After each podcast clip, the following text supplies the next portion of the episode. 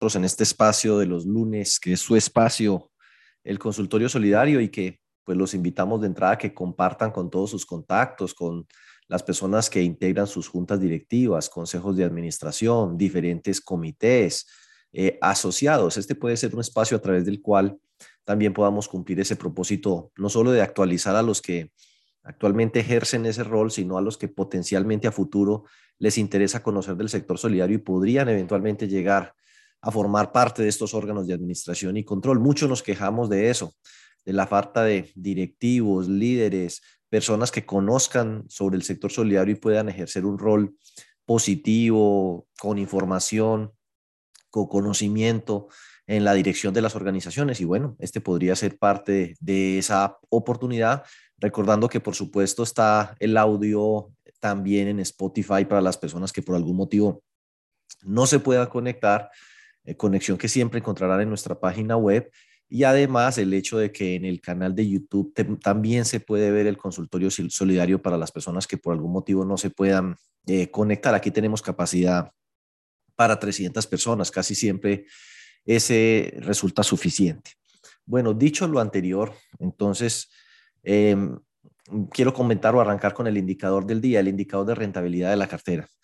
El indicador de rentabilidad de la cartera, pues digamos que allí está simplificado, pero si yo cojo 1.200 millones de pesos, eh, que es el total de ingresos del año 2021, y lo divido sobre el promedio de cartera que resulta del hecho de que tenía, no sé, vamos a ver, 11 mil millones de pesos de cartera el año pasado y este año tengo 13 mil.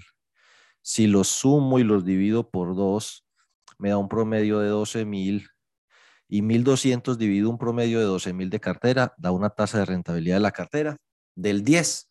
Eso pues nos da una idea de más o menos cuánto es el costo ponderado del crédito.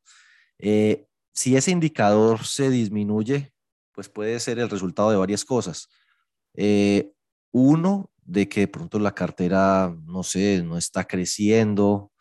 Otro, eh, de que la tasa ponderada de cartera se está reduciendo porque una línea o una estrategia de compra de cartera tal vez que lanzamos a una tasa muy baja está haciendo que en general la tasa de rentabilidad de la cartera, la tasa ponderada se esté reduciendo o está aumentando el porcentaje de cartera improductiva, que es aquella cartera que no genera ingresos, la que está calificada en C, D o E, o pues que las colocaciones no se está dando cumplimiento al presupuesto de créditos que íbamos a colocar.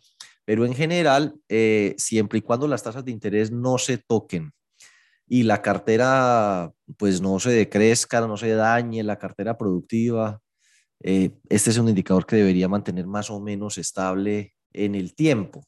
Ahora bien, desde la perspectiva del asociado, entre más bajita, pues es más positivo para él porque significa que hay un ahorro. Si este mismo indicador fuera del 12% en el año anterior, tendríamos que la tasa se redujo dos puntos. Y si eso no obedeció pues a un incremento de la cartera improductiva, por ejemplo, significa que el crédito hoy es dos puntos más barato de lo que era hace un año. Y esos dos puntos sobre una cartera de 1.200 millones significa un ahorro para los asociados de 240 millones. Entonces, desde la perspectiva del asociado, entre más baja, mejor. Pero desde la perspectiva de la entidad, entre más alta, mejor, pues porque va a tener un mayor ingreso y con ese mayor ingreso, pues va a poder pagar mejor rentabilidad sobre los ahorros o dar más excedentes o generar mayores beneficios, etcétera, etcétera. Entonces, ese es un indicador muy importante y del mismo modo, para las entidades que captan ahorros, se mide el costo de los depósitos y pueden calcular el margen en tasa de interés, a ver cómo se comporta el margen, si se amplía. O sea, si en vez de esto fuera no intereses, sino intereses de depósitos sobre el promedio de depósitos, nos daría la tasa eh, de los depósitos y podríamos calcular el margen en tasa. Por ejemplo, si la tasa de depósitos nos diera el 4, entonces pues el margen en tasa sería de 6 puntos y aplica el mismo análisis. Bueno, ese es otro indicador. Quería precisamente hablando de eso, decirles que el tema de las tasas de interés del mercado pues va al alza de una manera muy importante. El IBR, que es esta roja, ya va superando, si ustedes lo ven aquí, el nivel del 6% para esta semana. O sea, el índice bancario de referencia que mide las tasas de captación de las principales entidades financieras muestra una tendencia muy rápida eh, de corrección al alza. Estamos hablando de que ya superó el 6% y eso va a empezar a verse pues reflejado para las entidades que captan CDTs, por ejemplo, o CDATs en el costo de sus depósitos, porque la gente va a encontrar alternativas por fuera a tasas atractivas y se le podrían llevar la plata. Ese es el lado negativo. El lado positivo es que aquellos que tienen excedentes de tesorería, pues van a tener una mejor rentabilidad sobre sus ahorros. Y el otro lado malo es que aquellos que tengan endeudamiento bancario, pues van a ver cómo se les sube el costo de manera importante. La ETF está un poco más rezagada de eso, pero lo cierto es que mm, ya mm, el tema de las tasas bajitas se fue. Tenemos tasas que ya la usura está en niveles del 2,059. Recuerden que uno no puede cobrar más de esa cifra porque incurre en el delito de usura, pero llegó a estar en estos niveles que ustedes observan aquí. ¿Sí? Y mire lo que se ha devuelto en este tiempo, desde el 1,90 más o menos hasta el 2,05. Ese ha sido la corrección. Y si miramos pues las tasas del mercado, que ya las vamos eh, a ver, eh, pues ya se empieza a reflejar en los créditos y en las tasas a las que captan las entidades financieras. Pero antes de ver eso, miremos el tema de los próximos compromisos. Recuerden que ya hay que pagar la primera cuota de contribución, ah, ya se debió haber renovado el registro único empresarial y social, aunque creo que hay plazo hasta finales de marzo. En el proyecto de distribución de excedentes que ustedes van a presentar ahora, eh, si no han pasado sus asambleas, tengan presente que si tienen pérdidas hay que enjugarlas, eso hay que llevarlo como propuesta a la asamblea, que acepten utilizar la reserva para protección de aportes para enjugar las pérdidas. Si dieron pérdidas en el pasado, pues en el proyecto hay que restituir esas reservas. Recuerden que no se puede distribuir el excedente obtenido en la prestación de servicios a terceros, de eso hablaremos por allá más adelante. Eh, un, un, compromiso de incremento de la reserva que tienen los fondos de empleados para que lean el capítulo 3 del título tercero de la circular básica contable, la parte que dice compromiso. A los fondos de empleados de categoría plena les toca, si quieren tomar un porcentaje de los excedentes como parte del patrimonio adicional para poder cumplir con el patrimonio técnico, les toca dejar un punto específico del orden del día donde diga compromiso de incremento de la reserva de protección de aportes y él tiene unos anexos. Ese capítulo tiene unos anexos. Entonces, ese anexo hay que diligenciarlo y enviarlo a la Supersolidaria. Y léanselo. En conclusión, si usted solo destina el 20% de los ah, excedentes a aumentar la reserva, que es lo de ley que hay que hacer, no debería suscribirse ningún compromiso porque es una obligación de ley pero la supersolidaria, así sea por ese 20%, equivocadamente exige el compromiso a las entidades y si no les dice que no pueden tomarse ese porcentaje. Eso no será problemático para las que cumplen con la relación de solvencia sobrado, pero aquellas que están muy, muy justitas para cumplir la relación de solvencia o el límite individual de concentración de cartera o de captaciones, es importante entonces que tengan presente ese compromiso. Se vencen esta semana los reportes para las entidades de primer nivel de supervisión que reportan los primeros 20 días y creo que eh, la semana pasada posiblemente, no estoy muy seguro, ya eh, venció el tiempo para presentar los balances sociales de las cooperativas con actividad financiera. Ahora bien, ya la Supersolidaria actualizó los topes para hacer fondos de empleados de categoría plena de acuerdo con la inflación entonces, pues para este año el tema va a estar por los 12.655 millones de pesos, o sea que fondos de empleados de más de ese monto son fondos de empleados de categoría plena y de categoría intermedia, va a ser entre los 4.558 millones y los 12.655 para que se ubiquen. Este tema de, de ser fondo de empleados de categoría plena es importante por el cumplimiento no de una serie de disposiciones que siempre menciona los fondos de empleados de categoría plena. Una de ellas, por ejemplo, eh, el tema de la pérdida esperada. A propósito, y solamente pues como un dato curioso, eh, consulten ahí en la página web de la Supersolidaria, ellos acaban de publicar de esas pestañitas que se van moviendo, donde dice que ya publicaron el plan anticorrupción, el plan antitrámites. Cuando uno entra al plan antitrámites, a mí siempre me ha llamado tanto la atención este proyecto y cuál es el interés de este tema, pero a lo mejor es simplemente, eh, pues como no sé, una cosa sin sentido de parte mía. reglamentar y disminuir los trámites que se deben surtir para autorizar la asociación de personas naturales en organismos de segundo grado de carácter económico. Francamente, yo no sé eso para qué se hace. Por ejemplo, organismos de segundo grado son los que asocian a personas que son jurídicas. Aquí en el Valle del Cauca, por ejemplo, está Servivir, está Sencoa, está, no sé, a ver, eh, bueno, el propio Analfe, pero es de carácter de representación. Bueno, por allá estarán algunas entidades eh, en Cofun, en el Huila, eh, Serfunorte, Los Olivos. Bueno, entonces yo digo, bueno, una persona natural, ¿para qué se quiere asociar a una entidad como en Cofun, Serfunorte o Servivir? Mm, pues funerario, ¿para qué? Que ese es un organismo de segundo grado de carácter económico. Y lo otro es, ¿qué otra entidad hay de segundo grado? COP Central. ¿Será que es que detrás de esto lo que está es COP Central buscando poder vincular directamente personas naturales para captar ahorros y hacerles crédito? Yo siempre he pensado, pero eso es de cosecha mía, que realmente al único, a la única entidad en Colombia que le sirve ese artículo es a COP Central. Solo que si así fuera, pues COP Central terminaría convertido en competencia de sus propias entidades asociadas o accionistas, porque empezaría a asociar personas naturales que podrían ser asociados de, de estas otras. Bueno, eso para que lo tengan ahí, lo revisen y aquellos que son asociados de COP Central le pregunten directamente a COP Central sin ambajes, oiga, esto lo está pedaleando usted para empezar a meter como asociados de COP Central personas naturales y hacerles crédito y poderles recibir ahorros. Es un tema que pues se los dejo ahí. Otro aspecto que deben tener presente, lo he venido señalando, es que una circular, creo que es la 35 que salió hace poquito, modificó a quienes les toca el tema de la pérdida esperada para que se vayan preparando. Antes decía, todas las que ejercen actividad financiera, los fondos de empleados de categoría plena, y las entidades de primer nivel de supervisión. Primer, ¿sí? Primer nivel de supervisión. Eso cambió. Le agregaron segundo nivel de supervisión. Entonces, por favor, revise.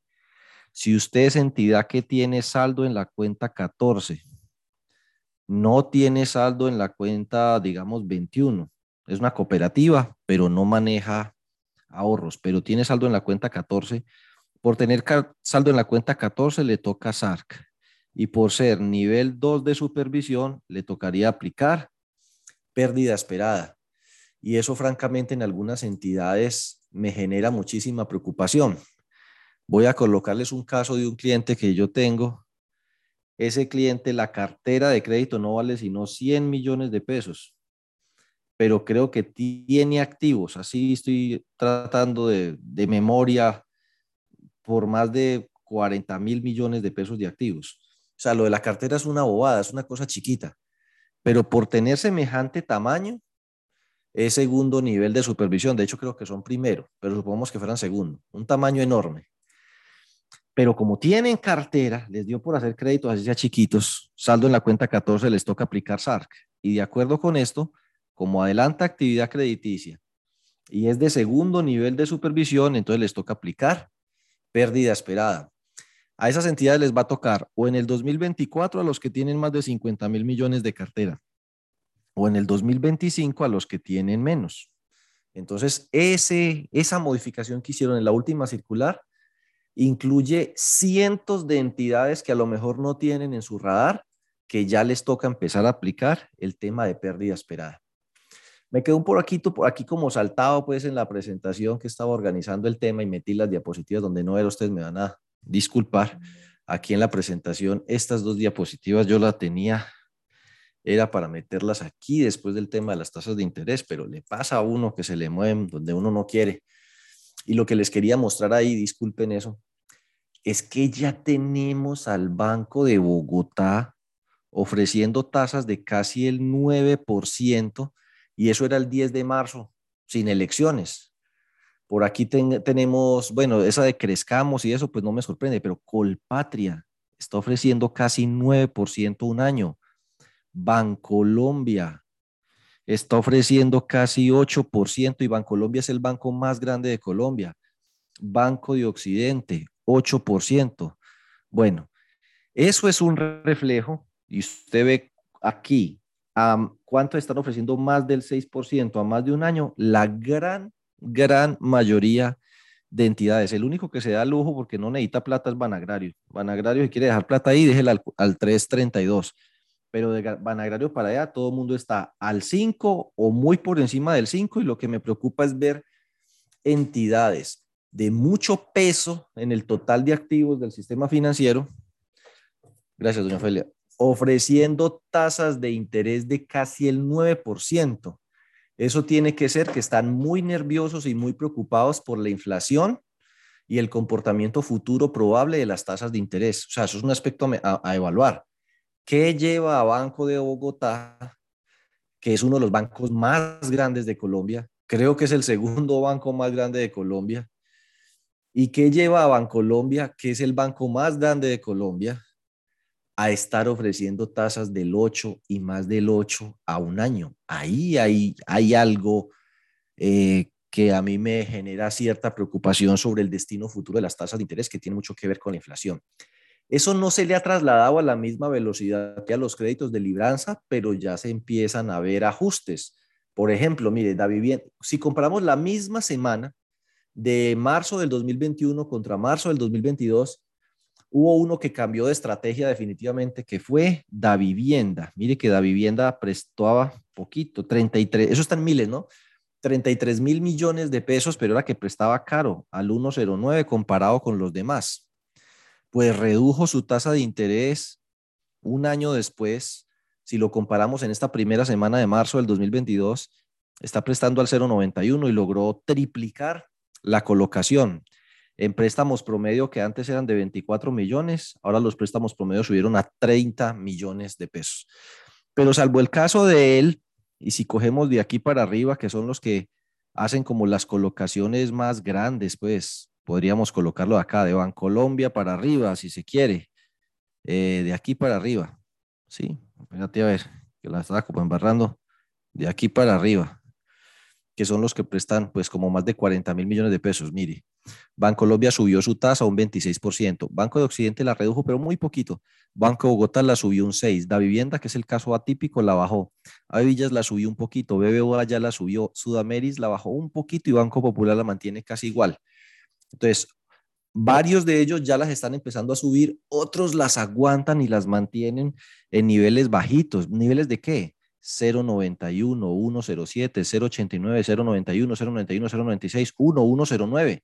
Saque un promedio de este grupo que son los que más plata prestan y verá que están entre 0,91 y 1,09 la tasa de libranza.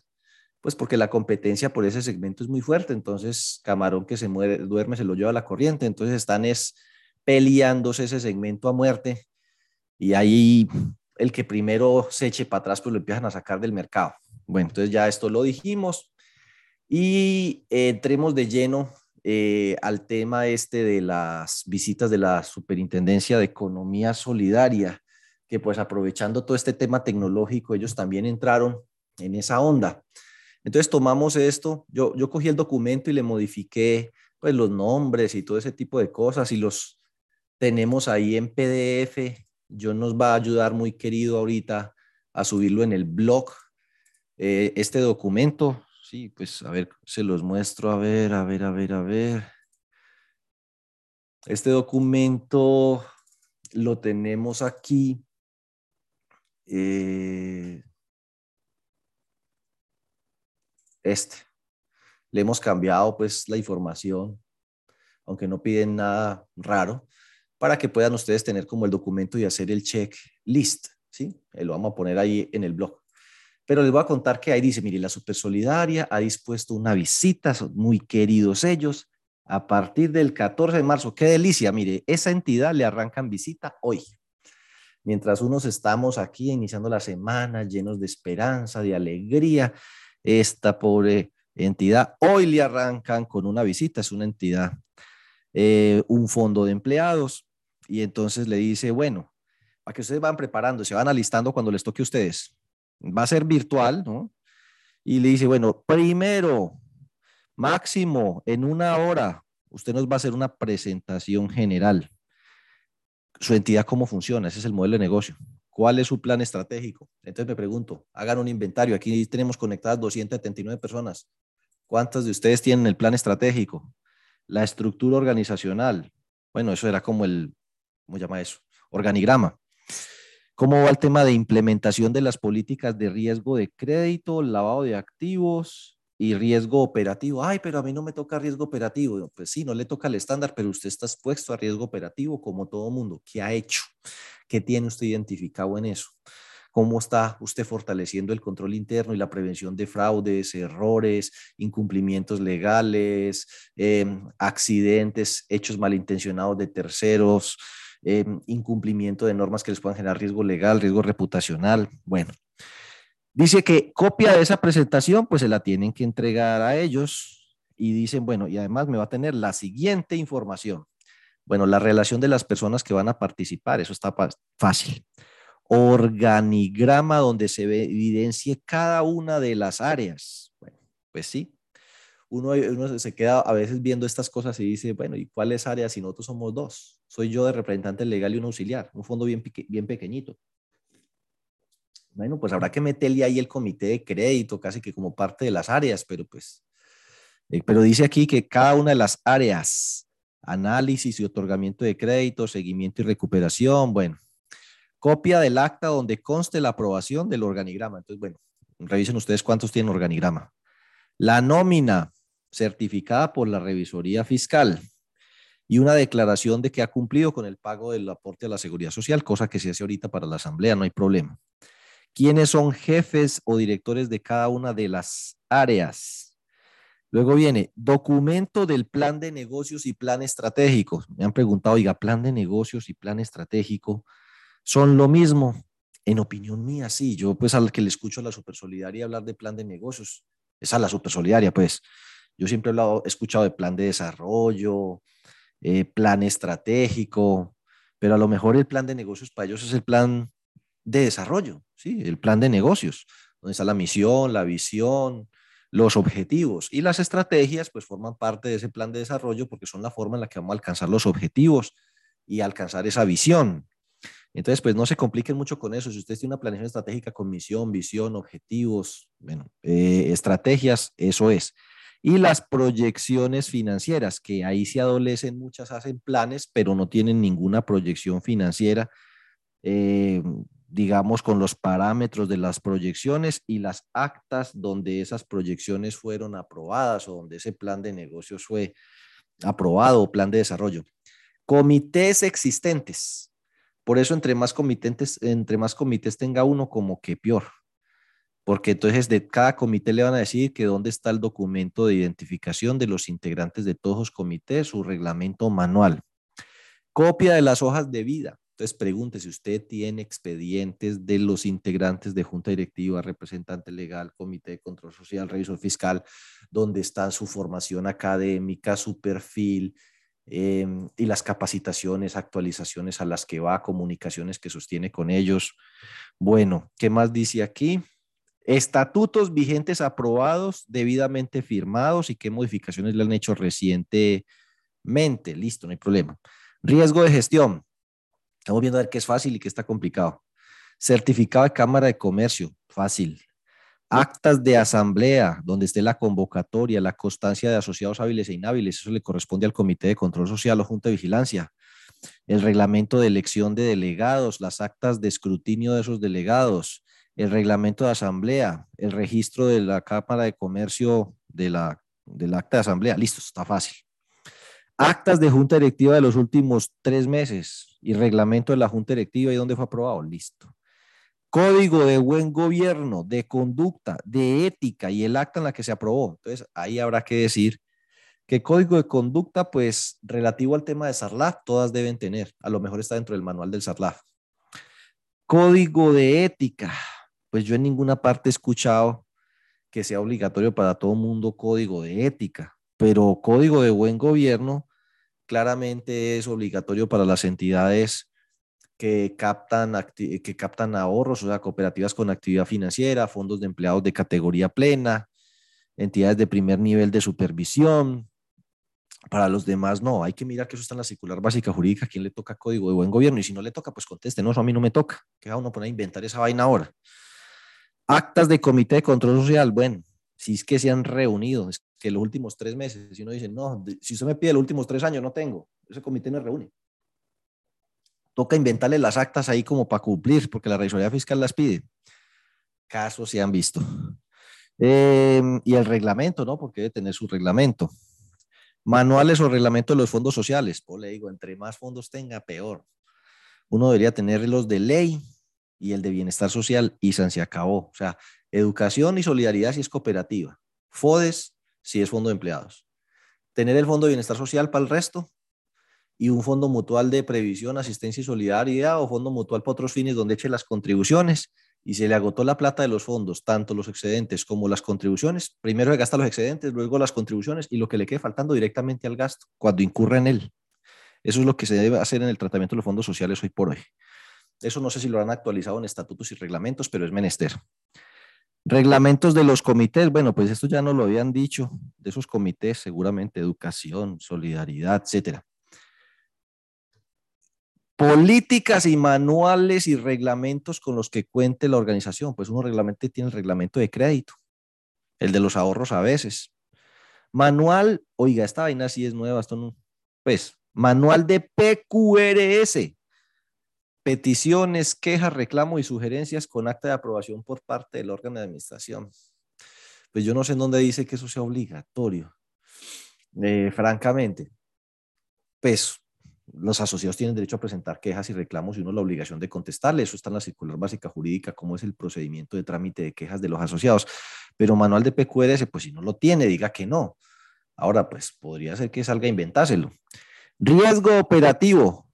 Último registro del libro de asociados. Recuerde que eso se hace en Cámara de Comercio y se tiene que imprimir una vez al año. Libro de actas de asamblea también se tiene que imprimir en Cámara de Comercio. El libro registrado en Cámara de Comercio. Libros contables no se tienen que registrar en Cámara de Comercio. Archivo en Excel donde estén los asociados, cuándo se asoció y la patronal por la que ostenta el vínculo común de asociación y las pólizas. No sé si ustedes han visto que la circular básica jurídica habla de la obligatoriedad de tener unas pólizas de manejo, pero además posiblemente uno tenga póliza de vida de deudores, póliza de aportes y las pólizas de propiedad, planta de equipo, etcétera. Riesgo de crédito un archivo con todos los asociados donde esté nombre, número de cédula, fecha de ingreso, saldo de cartera, depósitos, aportes, cualquier otro saldo con corte a diciembre 31, firmada por el representante legal y la revisoría fiscal. Bueno, luego dice aquí, esto hay que, la relación de todos los directivos y sus familiares, ¿ya? Y pues cuánto deben. Bueno, eh, créditos reestructurados, una relación de los créditos reestructurados. Copia de la carpeta de cada uno de los siguientes créditos. Entonces ahí le hacen una relación de créditos que regularmente escogen empleados, directivos eh, y sus familiares. Ese es el objetivo, pues porque casi siempre hay como una premisa, mire, si en los créditos de los directivos, del gerente y de los empleados hay fallas, de ahí para adelante espérese lo que usted quiera, porque es que el ejemplo empieza por ahí. Pero si usted encuentra absoluta transparencia, pulcritud, exactitud, apego estricto a lo establecido en los reglamentos por parte de los que tienen el control de la organización, que es de la junta directiva, gerente y empleados y órganos de control social y sus familiares. Si con los miembros de junta directiva no hay tratamientos diferenciales, pues preferenciales, omisión, de garantías que a los demás se les exige o condiciones diferentes de las que le otorgan a los demás. Sí, tratamientos especiales. La gente le gusta arrimarse a veces al poder para tener un tratamiento eh, preferencial, que con él se le hagan excepciones que en otras condiciones no se harían. Esa es la forma en que nosotros entendemos que se ejerce el poder. ¿No le parece que en la economía solidaria no? Los miembros de junta directiva, comité de control social, sus familiares, gerente y los órganos equivalentes en las cooperativas deben poner el ejemplo. O sea, uno puede hacer una excepción con un asociado cualquiera, pero con un miembro de junta directiva corre el riesgo de que sea acusado de prebenda, preferencia, se ve mal. Entonces, ellos arrancan revisando esos porque si eso están bien de ahí para abajo, espere que todo va a estar bien. Pero si usted encuentra eso llevado el berraco de ahí para abajo, pues ni qué se diga, ni para qué revisamos. Entonces dice aquí, eh, ¿dónde está el estudio del otorgamiento? Entonces yo les pregunto, ¿ustedes dejan soportado el estudio de crédito? Y si, el estudio involucra las variables mínimas obligatorias que dice la circular básica contable, usted le analiza capacidad de pago, solvencia, hábitos de pago, pues garantías y lo consulta las centrales de riesgo, porque hay entidades que están altura del partido todavía es que no consultan las centrales de riesgo o que no le miden capacidad de pago, que porque eso para qué, que eso no es obligatorio, bueno, en fin, o, o hacen un análisis muy buenos, pero no queda evidencia de nada. Entonces le piden el estudio del otorgamiento, donde conste criterios le permitieron usted aprobar el crédito, pero además en qué condiciones se lo aprobó, monto, tasa, plazo, garantía, tabla de amortización, pagaré, título, consulta a las centrales de riesgo, estado de cuenta y todos los documentos. Entonces, bueno, ahí está. Eso, pues yo no voy a avanzar aquí los números de los créditos. Copia de los contratos firmados eh, con las personas encargadas de la recuperación de cartera y qué ha pasado con eso, es decir, los abogados de cobranza de cartera. Informes presentados por el Comité de Evaluación de Cartera y ojo a esto, Comité de Riesgos. No sé si ustedes saben, pero el Comité de Evaluación de Cartera desapareció desde el primero de julio del 2021, porque ahora lo que aplica es el Comité de Riesgos. La persona encargada de riesgo de crédito junto con la gerencia deben preparar la evaluación de cartera, presentarla en el comité de riesgos y el comité de riesgos sube a la junta directiva. Y eso debió entrar a operar desde el primero de julio del 2021, o sea que ya van nueve meses casi. Pues no sé, yo supongo que ustedes ya tienen sus primeras actas de comité de riesgos para mostrar ahí y que hicieron juiciosita la evaluación de cartera el año pasado para las que van a aplicar pérdidas esperadas dos veces al año, al corte de mayo y al corte de noviembre. Esa metodología técnica debe llevar a recalificar a algunas personas y esos recalificados a mayores provisiones. Entonces, ¿dónde está esa evaluación de cartera y los registros de esas recalificaciones que dan lugar a la constitución de mayores provisiones? Y si usted no recalificó a nadie, esa evaluación de cartera, pues les va a decir, no, pues no sirve donde ¿Usted tiene una política, una metodología técnica de evaluación de la cartera? Sí. ¿Se le aplica la totalidad de la cartera? Sí. Con los seis criterios, capacidad de pago, solvencia, hábitos de pago, garantías, consulta a las centrales de riesgo, número de reestructuración, o sí, muéstremela. Listo, ¿la aplicó? Sí. ¿Y a cuántos recalificó? Sí. Y está el acta y está presentado en acta de junta directiva. Eso es como lo que le van a revisar. Aspectos financieros. El manual de NIF que a propósito recuerden que esos manuales de NIF posiblemente es necesario actualizarlos con las disposiciones nuevas que salieron en la circular básica contable y la circular básica eh, jurídica. Bueno, los estados financieros con las notas, eso sí no tiene problema porque eso los tenemos listos dado que viene la asamblea o ya pasó. Las conciliaciones bancarias con las partidas conciliatorias, un balance de prueba en Excel, por su cuenta, o sea, al máximo nivel de detalle, excepto por terceros. El presupuesto aprobado y el análisis de ejecución presupuestal. Yo espero, yo creo que pues casi que todas las entidades tienen presupuesto. Auxiliar contable por terceros en Excel de las siguientes cuentas. Y le dicen cómo debe ir el, el extracto. bueno, y creo que se me pasó las cuentas, pero ahí hablas de los fondos sociales, de la cuenta 26 y creo que la de remanentes de exasociados. Esas son las dos cuentas que piden. Bueno, en el documento que ustedes van a descargar del blog lo pueden ver. Notas contables de la distribución de excedentes del año 2020, 2021 y, los respectivos pues, proyectos de distribución de excedentes. Eso debe haber quedado en el acta.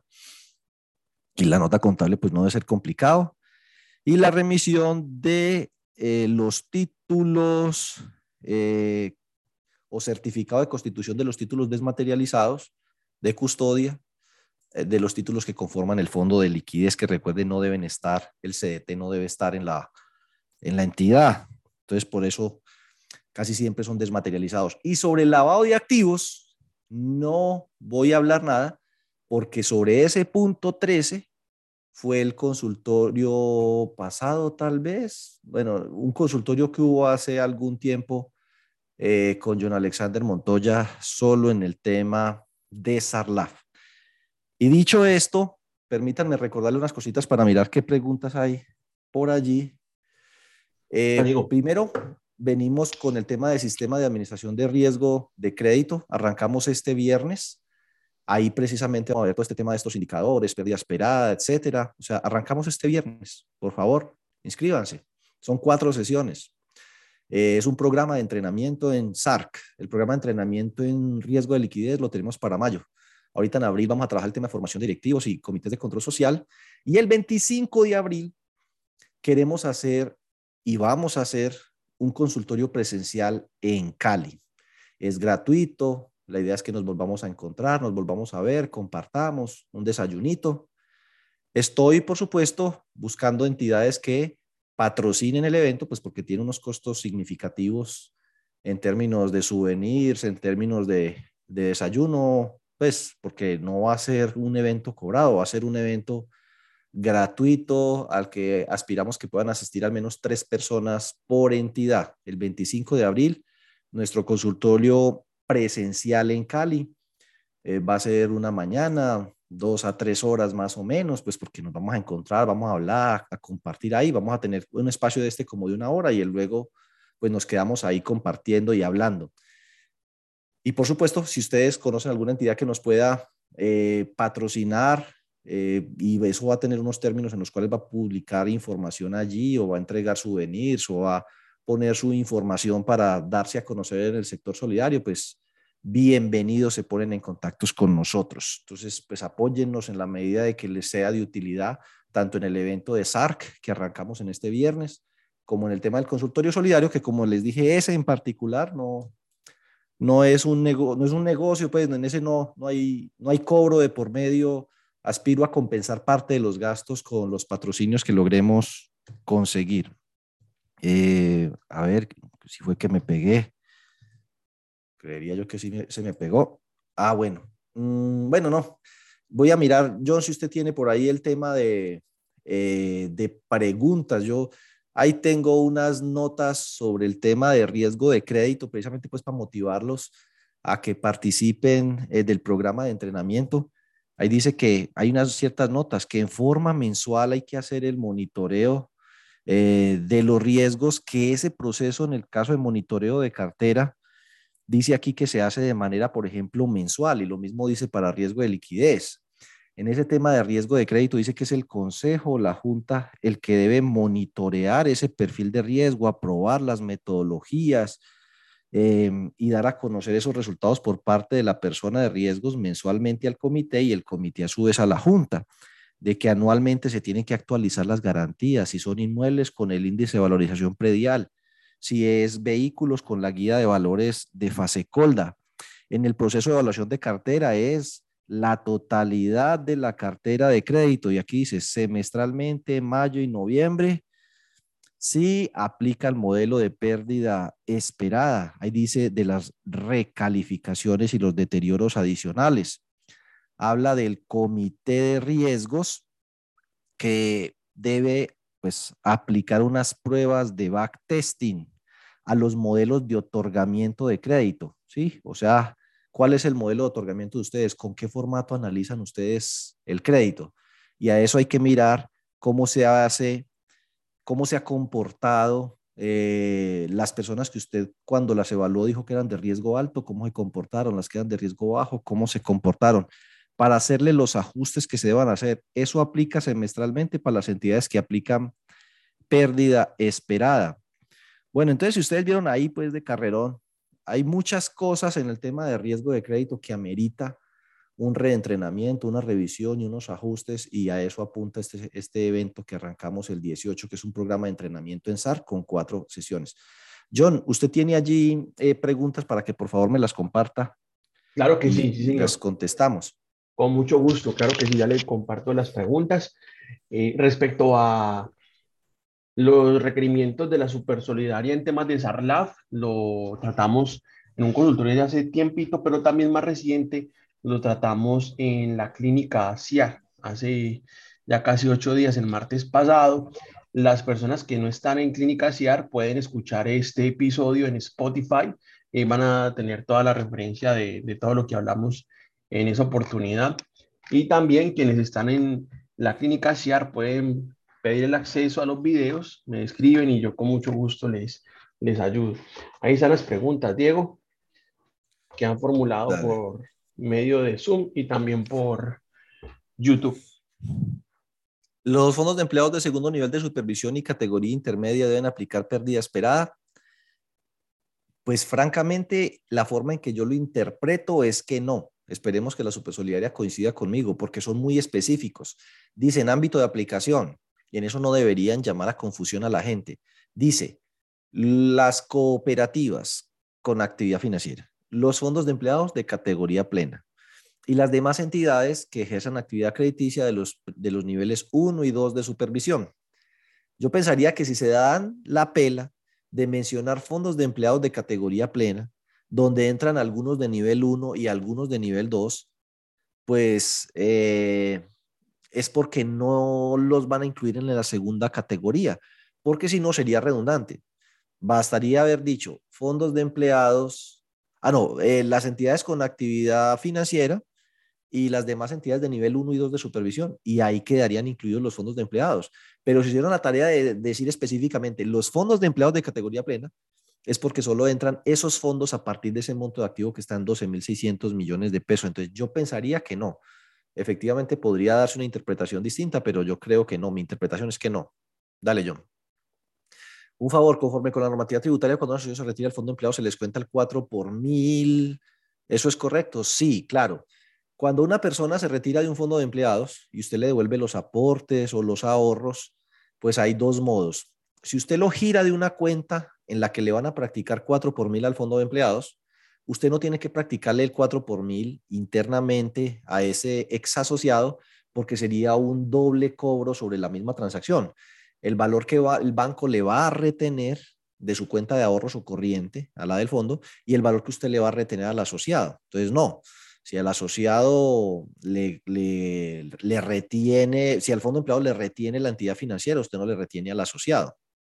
A menos que usted diga, yo ese valor se lo voy a cobrar. Bueno. Luego viene esto otro. Si yo le cruzo internamente, supongamos una persona tiene entre aporte y ahorro permanente 20 millones, pero me debe 10. Así que 10 le devuelvo y 10 le cruzo. Sobre esos 10 que le cruzo, yo tengo que causar el 4 por mil para pagarlo y sobre los 10 que le pago eh, a través del banco, si el banco me va a hacer el cobro a mí del 4 por mil, pues yo no se lo cobro. Pero supongamos, los, los fondos de empleados cooperativas tienen derecho a marcar una cuenta a través de la cual hagan desembolsos que no tienen 4 por mil. Entonces uno podría, pues para el desembolso de los créditos exclusivamente. Entonces, si usted le gira de esa cuenta, no es un crédito, es una devolución de aportes y ahorros. Sobre esa cuenta a usted no le van a retener 4 por mil, entonces usted tendría que proceder a causar el 4 por mil y a pagarlo eh, pues con la retención en la fuente, en la declaración especial que eso tiene, bien sea que mm, usted lo asuma y lo registre como gasto o se lo descuente a él del valor que se le va a pagar, pero sí, sobre los cruces de cuentas y sobre retiros de ahorros y retiros de aportes hay 4 por mil. Entonces no es ninguna injusticia. Eh, esos, esos son los impuestos y todo mundo paga impuestos, todo mundo paga IVA cuando compra y todo el mundo paga impuestos y el 4 por mil lo pagan en todo lado. Eso ya es echarse al dolor. Diego, en tu opinión, ¿te parece oportuno tener póliza de cumplimiento para el oficial de cumplimiento? Pues no, no creería yo, porque pues la mayoría de oficiales de cumplimiento son empleados de la organización. Algunas entidades pueden contratar el oficial de cumplimiento por servicios. En una contratación por servicios podría ser que uno exija como parte de la contratación una póliza de cumplimiento, pero eso solo es en casos de los fondos de empleados más pequeños, de las entidades más pequeñas, por ahí de tercer nivel de supervisión, los que pueden contratar eso por servicios. Los demás no. Entonces, pues no, no me cuadra como mucho ese tema de la póliza de cumplimiento para el oficial. Dale. ¿La supersolidaridad tiene algún formato estándar para hoja de vida, integrantes del consejo y comités? En el caso de las cooperativas que tienen actividad financiera, esas cooperativas sí tienen un formato de hoja de vida y, ellos tienen que posesionarse ante la superintendencia. Las demás no. Entonces usted tiene dos opciones. Se inventa usted su propio formato de hoja de vida o toma como referencia el formato de hoja de vida de la supersolidaria, lo adapta y lo utiliza para fines internos. Eso no tiene tampoco ningún problema. John, ¿hay alguna otra pregunta allí? Sí, señor. ¿Qué, circular menciona los requisitos que se deben tener para esa visita de la supersolidaria? Ninguna.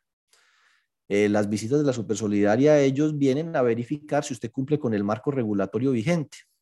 Lo más grueso de ese marco regulatorio vigente está contenido en la circular básica jurídica y la circular básica contable. Las dos sumaditas no son sino como 500 hojas. Nosotros dimos a principios del año pasado unos seminarios sobre circular básica contable, otros seminarios sobre circular básica jurídica. Bueno, de hecho eran dos o tres jornadas por cada circular donde buscamos señalar qué fue lo que cambió y qué es lo que está vigente en estos procesos pues, de formación y de capacitación que nosotros tenemos, pues estamos recordando permanentemente eso. Pero básicamente, lo que ellos pueden cambiar, ahorita la superintendencia entró en una dinámica que ellos le llaman supervisión por riesgos. Entonces, bueno, ¿qué vamos a preguntar en materia de riesgo de crédito? ¿Qué vamos a preguntar en materia de riesgo de liquidez, en riesgo de mercado, en riesgo operativo, en riesgo de lado de activos? Y alrededor de eso piden unas cosas. Este año pueden pedir unas cosas y el otro año les da por pedir otra eh, diferente. No cambian mucho, eso sí, en el corto plazo. Eso se vuelve una especie de proforma o estándar. Entonces, ese que les acabo de mostrar y que ustedes van a poder descargar de nuestro blog, John, muy querido, él lo va a subir ahorita más tarde. Va a ser la proforma que le va a empezar a llegar por lo menos en los próximos meses a las entidades a las que les programen visitas de estas virtuales o presenciales y espero les sirva de guía para que ustedes preparen eso que están pidiendo allí, sabiendo que como es una proforma, lo empaquetan a uno dentro de unas cosas que a lo mejor no le toca y por eso es que uno tiene que tener mucha seguridad respecto al conocimiento del marco legal, porque su código de buen gobierno, esa vaina a mí no me toca. ¿Que dónde está lo de riesgo de liquidez, brecha de liquidez? Yo, no, pues yo sí miro los indicadores de, de liquidez que yo me he inventado aquí y hago estas cositas, pero yo no tengo que cumplir qué brecha, qué IRL. Eh, entonces hay que tener como mucha claridad que sí y que no me toca a mí de acuerdo a la naturaleza, al nivel de supervisión, a la actividad económica, pero diría que es un estándar, esa proforma que le va a llegar a todo el mundo. En el tema de SARLAF, pues es bastante extenso, le dan mucha importancia a ese tema de SARLAF, largo, es el punto 13 y piden de todo y aspiran pues que usted sea, mejor dicho, una mezcla entre KGB, CIA, FBI eh, y, el, y el Mossad de, los, de Israel. Una cosa así loca, y, son 45 asociados y todos se conocen. Pues, en fin. Eh, lo cierto del caso es que le da mucha importancia a ese tema del SARLAF siempre ha sido así, pero ahorita están empezando, como vieron ustedes, a meterse con el tema de riesgo de crédito de manera muy profunda, ya empiezan a pedir las actas de los comités de riesgos. Pues yo creería que es necesario que cada una de las entidades se haga una autoevaluación. Yo ya tengo funcionando ese comité de riesgos o no, con indicadores de monitoreo eh, y demás. Es que ya a mí me deberían estar mostrando en todas las reuniones por lo menos un, ah, eh, por lo menos un estándar, eh, por decir algo, a ver, les muestro un ejemplo. Eh, no sé si ustedes vieron el monitoreo. El monitoreo se debe eh, presentar mensualmente. Permítanme aquí que es que ese es un tema eh, comité de riesgo. Entonces por aquí dice comité de riesgos. Entonces el Consejo de Administración debe constituir el comité de riesgos. Ese comité se debe reunir por lo menos una vez al mes.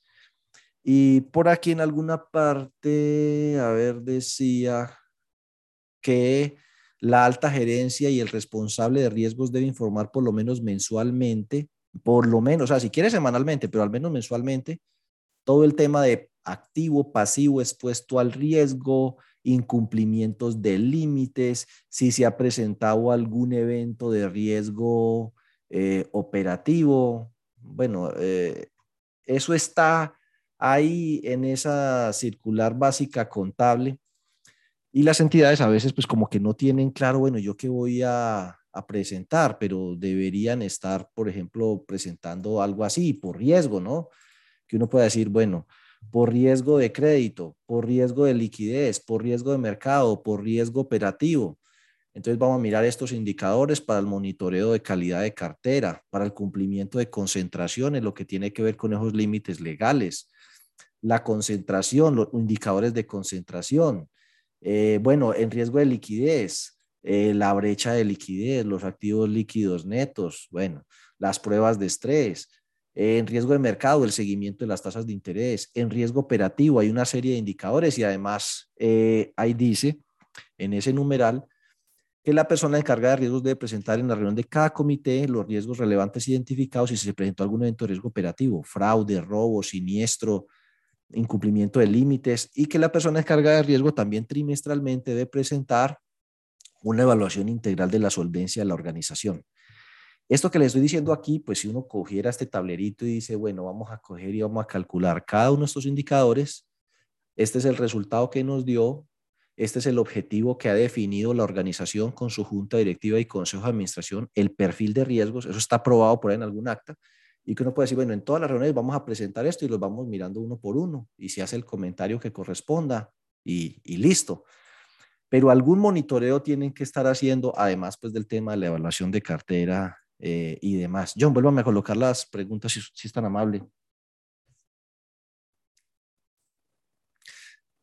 Claro que sí, Diego, eh, ya se las... Por aquí hay unas preguntas aquí al final que decía, ah, oiga. Yo ya las tengo aquí en la, en la presentación. Ah, bueno, a propósito, casi se me pasa, un saludo muy especial a la gente del Fondo de Empleados de la Universidad de Cartagena, Fonducar, que está cumpliendo 50 años y me dijo, pues, es que sí, sí, 50 años o 25 años. Ay, Señor Jesús, creo que son 25 años.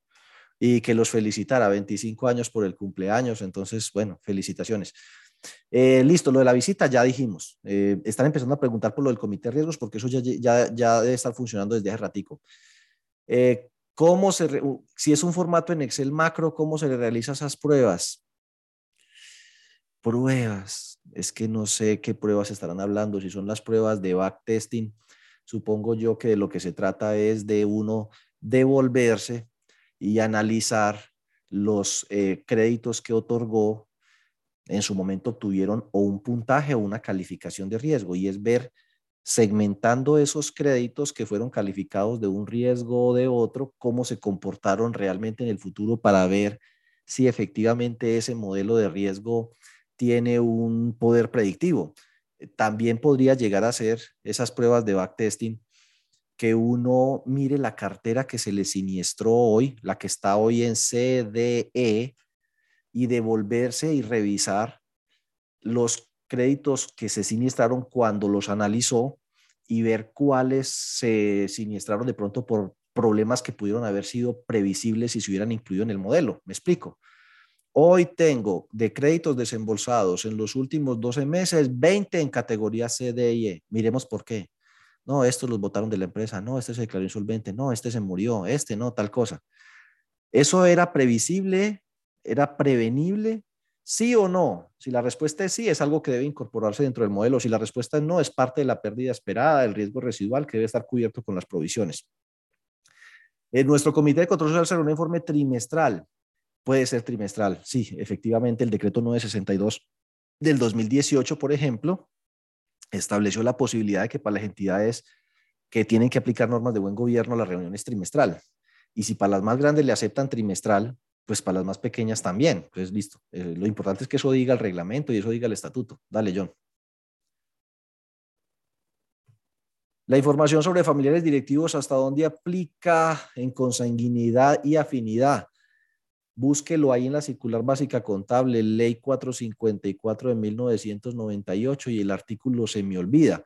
Pero ahí en el capítulo 2 eh, del título cuarto de la circular básica contable hay un un párrafo que habla de eh, préstamos a familiares y no sé qué, y entonces dice que los créditos con los miembros de consejo de administración, no sé qué, y familiares hasta cuarto grado de consanguinidad, segundo de afinidad y único civil. Puede que me equivoque porque obviamente la memoria le puede fallar a uno, pero creo que son esos. Cuarto de consanguinidad, segundo de afinidad y único civil. Eh, ¿Cuál es la responsabilidad legal de la Junta Directiva al interior de un fondo de empleados? La misma responsabilidad que cualquier administrador de cualquier entidad. Eh, responde por culpa levísima, eh, responde hasta con su propio patrimonio por las pérdidas que pueda ocasionarle a terceras personas con ocasión de la omisión en el cumplimiento de sus funciones, la negligencia, que es lo contrario a la diligencia, eh, o el dolo en sus actuaciones, cuando de manera consciente y sesgada toma decisiones buscando favorecerse él o a cercanas personas y pasando por encima de la ley. Cuando esas decisiones ocasionan pérdidas a los asociados o a terceros, esos perjudicados podrían unirse y demandarlo civilmente para que responda hasta con su propio patrimonio, cosa que raramente, rara vez pasa.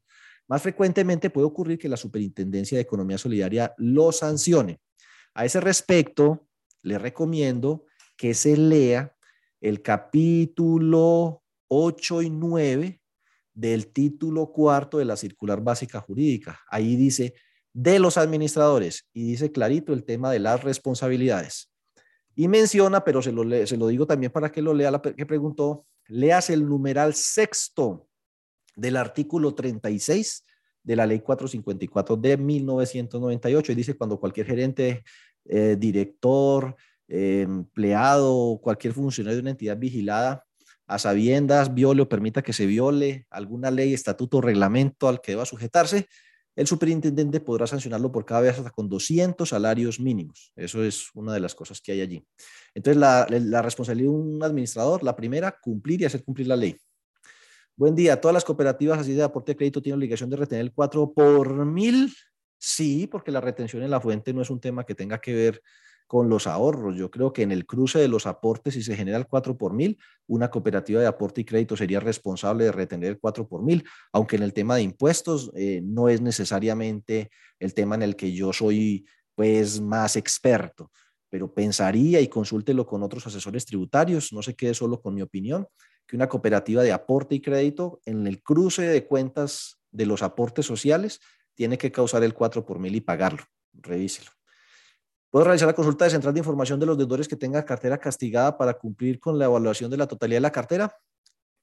Pues de poderla realizar, sí. De tener la obligación, tal vez no.